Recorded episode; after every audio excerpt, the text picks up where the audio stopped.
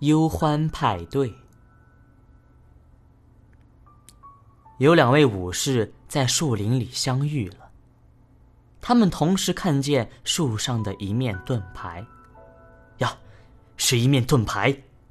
一位武士叫起来：“胡说，那是一面金盾！”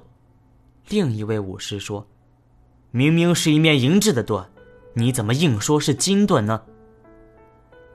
那是金盾，是明显不过的呀。为什么你还要强词夺理，说是银盾？两位武士争吵起来，时而怒目相向，继而拔剑相斗，最后两人都受了致命的重伤。当他们向前倒下的那一刻，才看清了树上的盾牌，一面是金的，一面是银的。我很喜欢这则寓言。因为它有极丰富的象征，它告诉我们，一件事物可以从两面来看。如果只看一面，往往看不见其真实的面貌。因此，我的观点，争执是毫无意义的。进一步说，这个世界上本来就有相对的两面，欢乐有多少，忧愁就有多少。恨有多深，爱就有多切。福兮祸所倚，祸兮福所伏。所以，我们要找到心身的平衡点，就要先认识这是个相对的世界。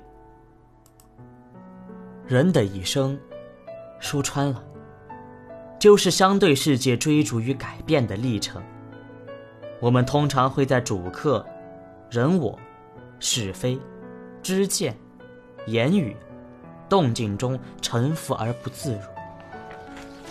凡是合乎自己所设定的标准的时候，就会感觉到欢愉和幸福；不符合我们的标准的时候，就会感觉到忧恼、愁苦。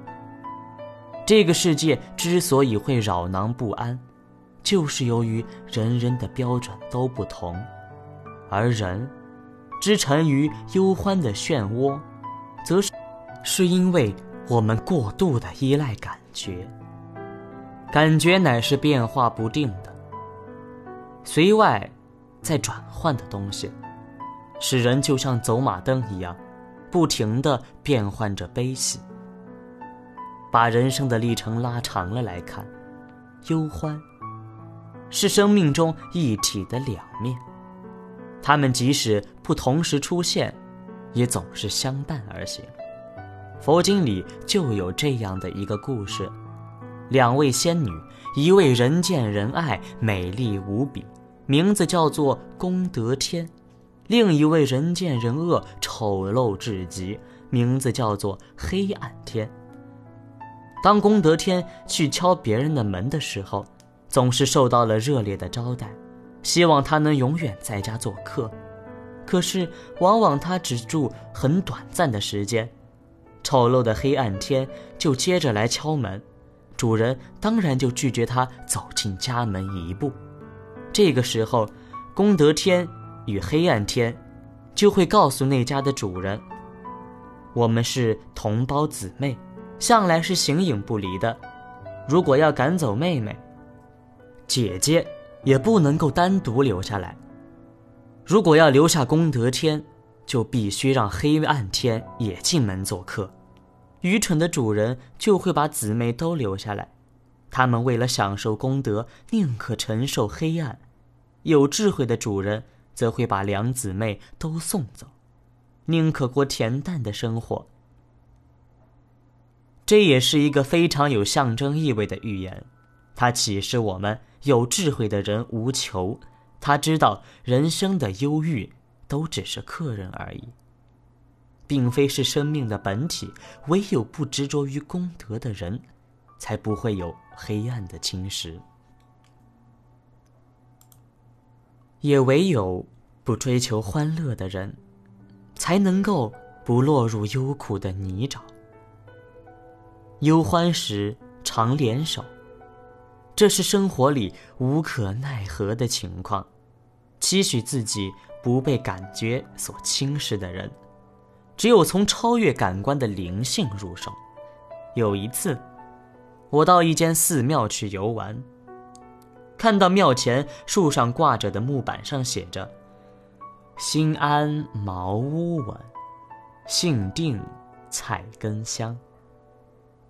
世事方知见，人情淡始长。安、定、宁、淡，该是对感官波动、悲喜冲击的好方法。可是，在现实里却并不容易做到。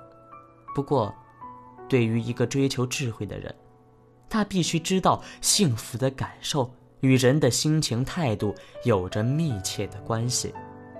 有时候，那些看似平淡的事物，反而能够有深刻悠长的力量。这就是为什么在真实相爱的情侣之间，一块五块钱的玫瑰花的价值不比一粒五克拉的钻石逊色的原因。一杯清茶也是可以如此的缠绵。使人对爱情有着更亲近的向往，在爱恨的炽热的现代人看来，真是不可思议。然而，我们若要是了解真爱，并进入人生更深刻的本质，就并非使心情如茶般清脆、水那样清明不可。可叹的是，现代的人喝惯了浓烈的忧欢之酒。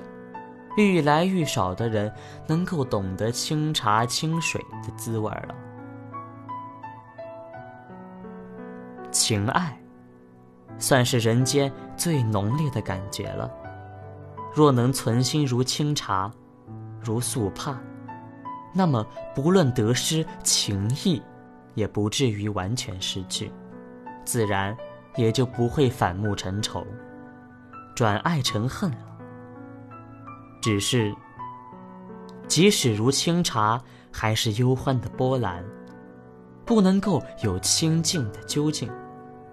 历史上的禅师以观心、治心、直心的方法来超越，使人能够高高的站在忧欢之上。我们来看看两个公案，可以让我们从清茶、素帕再进一步，走入高山山顶立。深深海底行的世界，有一位名叫玄机的尼师去参访雪禅风师，禅师说：“什么出来？”曰：“大日山来。”师曰：“日出也未。”曰：“若出，则融却雪峰。”师曰：“汝名何？”曰：“玄机。”诗曰：“日知多少？”曰：“寸丝不挂。”雪峰听了，默然不语。玄机十分得意的拜礼而退，走了三步，雪峰禅师说：“你的枷锁脚拖到地上了。”玄机回头看了看自己的枷锁，雪峰说：“好一个寸丝不挂。”这是多么机敏的谈话呀！玄机尼师的寸丝不挂，立刻被雪峰禅师侦破。这个公案使我们认识到，从清茶素帕到寸丝不挂之间，是多么遥远的路程。我们凡夫几乎是做不到天真、不惑的。却不是不能够转化为我们忧欢的人生历练。我听过这样的故事：一位女歌手，在演唱会中场休息的时候，知道了母亲过世的消息。他擦干眼泪，继续上台，做完了未做完的演唱，唱了许多欢乐之歌，用悲伤的泪水带给更多人的欢笑。这个世界上还有更多的演员与歌手，他们必须在心情欢愉时唱着忧伤之歌，演着悲剧的戏，或者在饱受惨痛折磨的时候，还必须唱着欢乐的歌，演着喜剧的戏。而不管他们演的是喜是悲，都是为了化解观众生命的苦恼，使忧愁的人得得到清洗，使欢喜的人感觉幸福。文学家、音乐家、艺术家等心灵工作者，无不是这个样子的。实际上，人生也差不多也是这个样子。微笑的人。可能是在掩盖心中的痛苦，哀愁者，也可能忽略或者隐藏了自己的幸福，而更多的时候，是忧与伤的泪水同时流下。不管快乐或痛苦，人生的历程有许多这种没有余地的选择，这是有情者最大的困局。我们也许做不到像禅师那样明镜如空，但我们可以以转换为另一种表现，试图去跨越困局，使我们能茶清水清，并用来献给与我们一样有情的凡人，以自己无比的悲痛来洗涤别人生命的伤口。困局也经常就是这样转化，心灵。往往就是这样逐渐走向清明的。因此，让我们幸福的时候，唱起一首欢乐之歌吧；让我们忧伤的时候，更大声的唱欢乐之歌吧。忧欢虽然是友情必然的一种连结，但忧欢也只是生命偶然的一场派对。